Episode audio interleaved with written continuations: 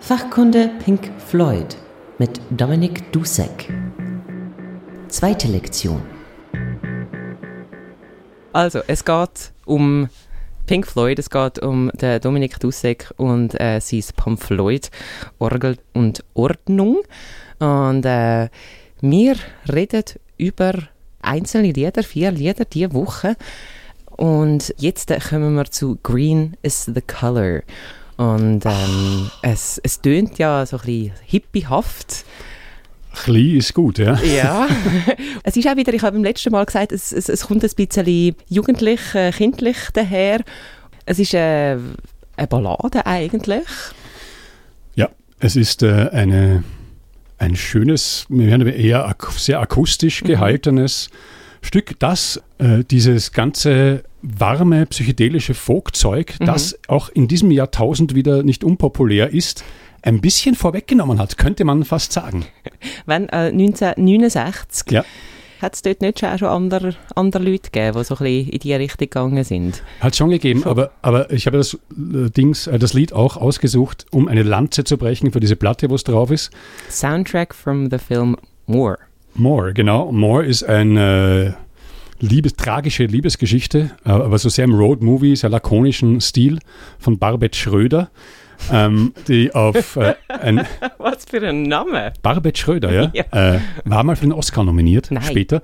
War, hat angefangen als Assistent von Eric Romer, dem äh, Autorenfilmer ja. aus Frankreich. Ich wollte dann selber auch so Autorenfilme machen und hat Pink Floyd super gefunden und hat Pink Floyd gefragt, ob sie die Filmmusik machen. Und der Film spielt halt ein Deutscher und eine Amerikanerin treffen sich in Paris, gehen gemeinsam nach Ibiza und verfallen den Drogen, würde ich mal sagen.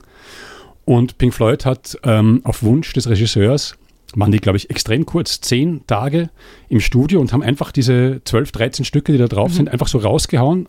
Viele kurze, schöne Songs, finde ich.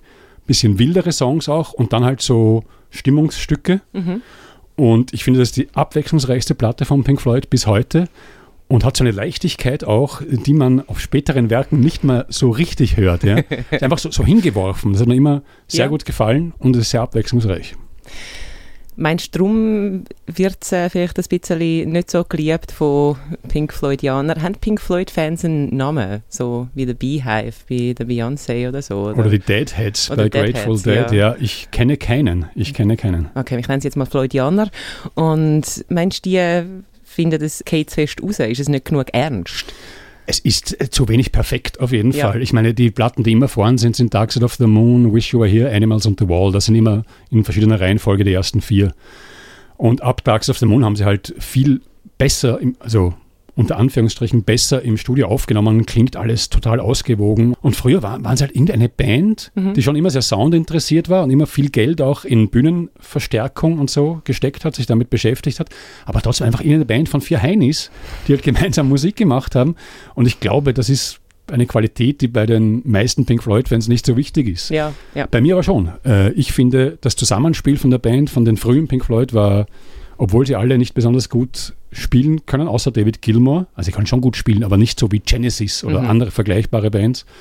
Das Zusammenspiel war mir irrsinnig super. Und ich liebe das, wie sie auch auf Moor und auf Umagumma, auf Platten aus dieser Zeit, wie sie da geil äh, zusammenspielen.